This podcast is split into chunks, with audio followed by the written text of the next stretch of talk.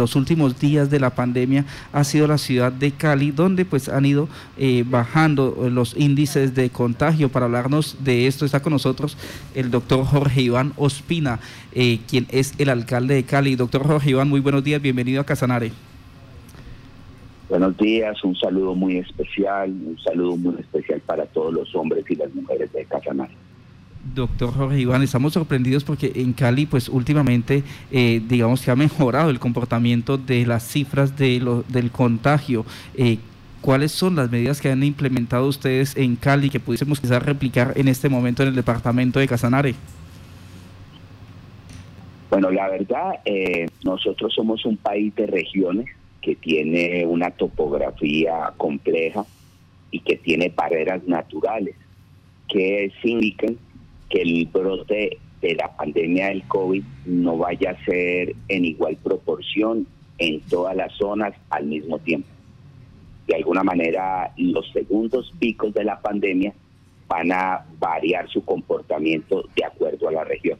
Si ustedes recuerdan, el primer pico lo tuvo Barranquilla muy anticipado, posteriormente lo tuvieron las ciudades del centro, dígase Bogotá, Ibagué, y al final lo tuvieron las, ciudades del sur, dígase eh, Eje Cafetero, Valle, Cauca y Nariño.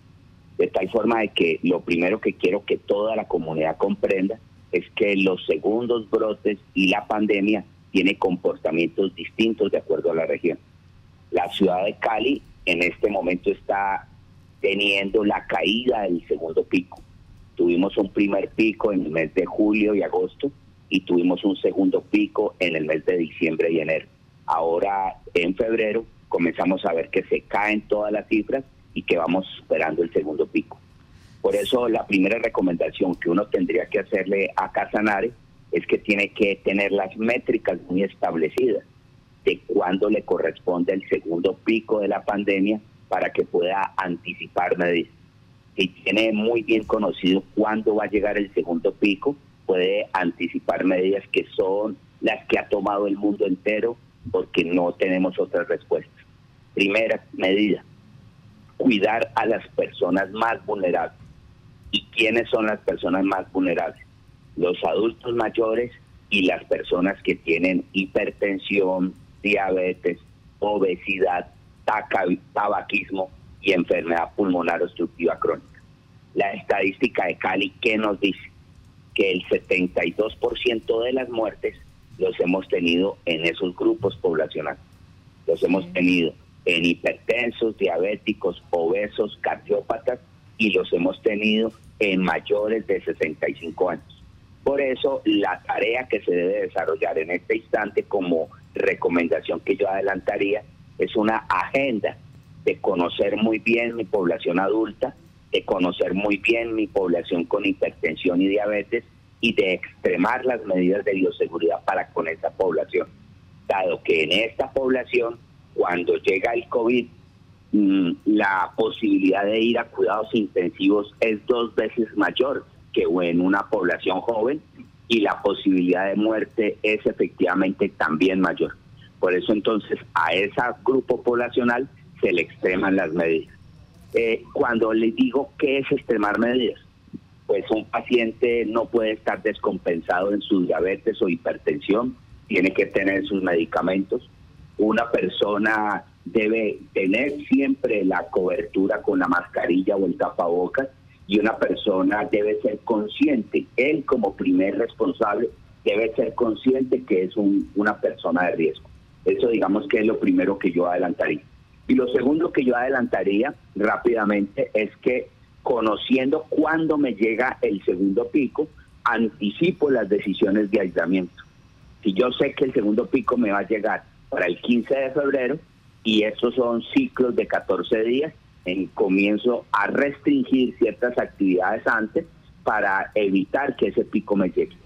De todas maneras, inexorablemente, como no tenemos inmunidad, no tenemos anticuerpos contra ese virus y no tenemos la vacuna, vamos a tener segundos y terceros picos porque nuestro pueblo está, digamos, con una susceptibilidad y en la medida en que tenga esa susceptibilidad, tarde o temprano va a tener la enfermedad y por eso lo que uno hace con estas decisiones es reducir la posibilidad de que el sistema de salud colapse.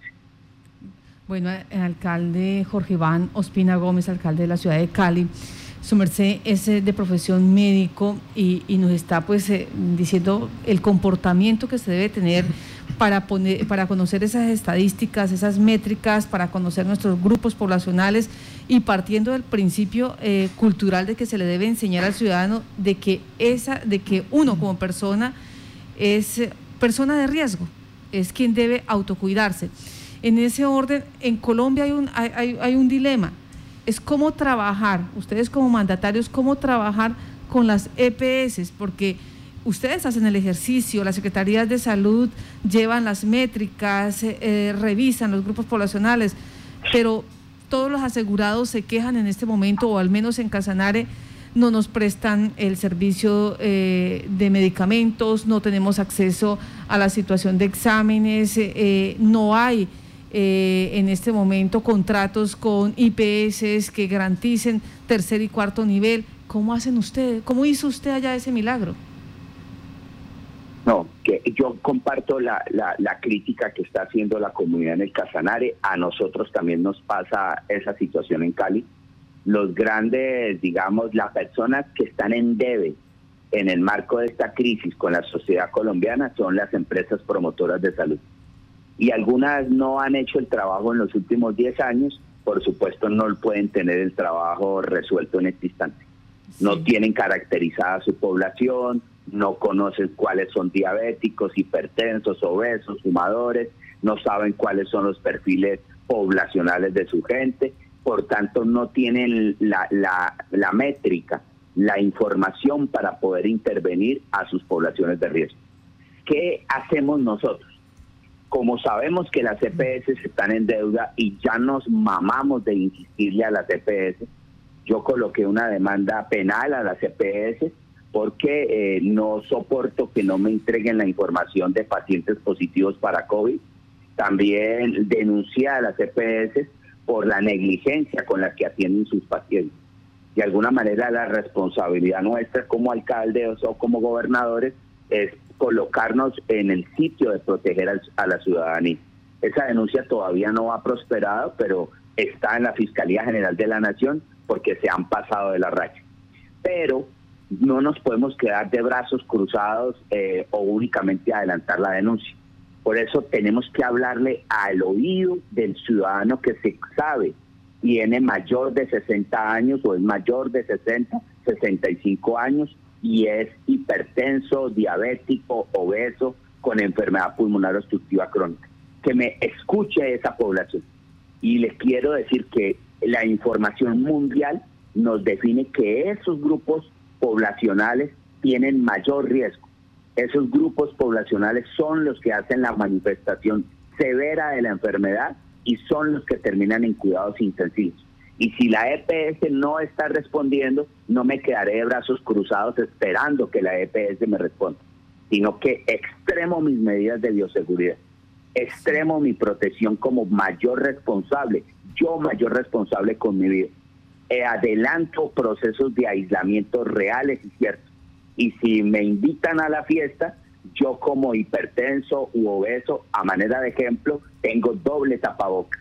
Si tengo que ir a un conglomerado, extremo mis medidas. Me lavo frecuentemente las manos y mantengo distanciamiento con otras personas. Porque desafortunadamente ustedes hacen una manifestación muy peligrosa de la enfermedad y en esa manifestación peligrosa colapsan las unidades de cuidado intensivo. Eso no es un proceso sencillo, porque mucha de esta comunidad es indisciplinada, eh, digamos que es una comunidad que no tiene un proceso cultural integral y por tanto no entiende lo que estamos diciendo. Pero aún así me parece que la línea tiene que ir por ahí. Yo, por ejemplo, hoy todos los días estoy teniendo reuniones con todos los agentes, por ejemplo, los empresarios la tuve ayer, los gremios la tuve ayer, las organizaciones eh, de iglesias cristianas y católicas la tengo ahora, los rectores de colegio lo tuve ayer y voy hablándole a cada grupo poblacional diciéndole, hermano, hágase responsable de su trabajador. Si es diabético o hipertenso, no me lo ponga a atender público como cajero porque me lo está sobreexponiendo y me le pone un peligro. Si es un agente de tránsito, no pueden haber agentes de tránsito obesos en vía pública por el riesgo que tiene. Entonces yo creo que un proceso donde sensibilicemos a la comunidad y donde los eh, ejecutivos locales ayuden a sensibilizar, nos podría reducir la letalidad porque el virus ya va a venir y el segundo pico se va a tener. ¿Se ha visto obligado usted a hacer, eh, digamos, restricciones gravosas eh, que, pues, de una u otra manera hayan afectado al comercio para poder equilibrar y decir primero eh, la vida humana, primero la salud? Mira, esa es una contradicción muy complicada de resolver, porque efectivamente estamos entrando en una recesión económica única que no tiene un parangón en nuestra historia. Y hay que tratar de flexibilizar y de construir acuerdos. Yo no tomé la decisión de cuarentenas seguidas de 14 días en este segundo pico. Yo quiero que la gente me entienda que el segundo pico ha sido muy difícil para nosotros en Cali. Tuve dos días donde tuve en cada día 31 fallecidos por COVID y en el total de fallecidos que tuve en el mes de enero son 632 personas fallecidas. Miren la dimensión de lo que estoy hablando, 632 personas que me mueren en la ciudad de Cali para, la, para el mes de enero producto del COVID. Eso lo, lo golpea a uno, eso es gente muy valiosa, no deberían de haber muerto, pero efectivamente ocurrieron. Y si ustedes miran en Bogotá, Bogotá tuvo días de 140 fallecidos por día. De tal forma que el Casanare también podrá tener proporcionalmente unos días muy difíciles y si esos difíciles ya van a llegar, pues ahora será la responsabilidad de decir, ¿cómo flexibilizo en términos de comercio los servicios y cómo adelanto la tarea de protección de nuestra ciudadanía? Bogotá, que tiene músculo económico, decidió cerrar por 14 días seguidos, cuarentena estricta yo no tengo cómo cerrar por 14 días seguidos en mi ciudad, no tendría plata para poder abastecer a nuestro pueblo y por eso hacemos hicimos cierre eh, de fines de semana, tratando de reducir la exposición de las personas. Al reducir la exposición de las personas, reducimos la posibilidad del contacto. Alcalde Jorge Iván Ospina, uno de los eh, principales problemas o que hemos conocido en este sector es el tema de las fiestas clandestinas. Allí pues eh, Cali es una ciudad muy rumbera y hemos conocido en varios informes cómo eh, se han tenido que intervenir varias de estas fiestas. ¿Cómo se ha venido trabajando este tema, además de acudir al llamado a la prudencia de la comunidad? Sí, efectivamente yo creo que somos una ciudad con mucha actividad de fiesta eso tiene que ver con nuestros patrones étnicos, por nuestra idiosincrasia, por la forma como nos hemos integrado como territorio. No olvidemos que Cali es una ciudad preponderantemente afrodescendiente, con una gran participación de comunidades indígenas y con eh, una influencia antioqueña que se tuvo en lo que se llamó la, la, colonización antioqueña que llegó hasta riberas o cercanías de Cali y toda esa amalgama eh, hace que nosotros estemos muy vinculados a la fiesta. Yo, yo no, no les voy a negar, Cali o en Cali, cada ocho días se sale a bailar. Forma parte, digamos, de un ritmo frenético de sociedad que también moviliza mucho la economía porque tenemos tal vez 3.000 establecimientos nocturnos que se mueven alrededor de esto y forma parte de nuestro proyecto cultural que no, no nos molesta. Pero en este momento no lo podemos tener. Y aquí el problema no es tanto el adulto mayor, el problema es que el joven va a la fiesta, el joven se contagia en la fiesta y lleva el virus y sirve de vehículo para contagiar al abuelo en la casa. Por eso eh, insistimos en decirle al señor joven, al muchacho, a la muchacha, insistimos en, educarlo y que se convierta en un promotor de vida para la familia dado que en el marco de la fiesta la, la integración eh, existe, se desdoblan las medidas de bioseguridad después de que uno ha consumido un licor en el baile y en ese sentido el virus no circula y nos llega al hogar. Yo quisiera hablarle a los jóvenes del Casanare explicarles la responsabilidad que tienen con sus adultos mayores, con sus familiares y padres y eh, hacerlos comprender que no pueden eh, convertirse en el mecanismo perfecto para que una persona se enferme. Sí, por ejemplo, nos hace caer en la cuenta aquí, Gatico, eh, Gustavo y John, la polémica que se que causó los jóvenes que pasearon en un jacuzzi móvil por las calles de Cali, que mientras ustedes como institución pues daban un mensaje, los jóvenes mm, lo tomaban diferente. Así es, así es. Bueno, yo les quería agradecer por esta llamada. Realmente tengo aquí unas tareas que, gestionar. Sí, pero eh, para, para resumir es, se viene el segundo pico de la pandemia, debemos proteger a la población vulnerable, necesitamos cuidar a nuestros abuelos y abuelas y necesitamos prepararnos para la vacunación. Esa es la segunda o la tercera tarea estratégica. Prepararnos muy bien para tener una población inmunizada a través de la vacuna de acuerdo a las fases que propone el gobierno nacional.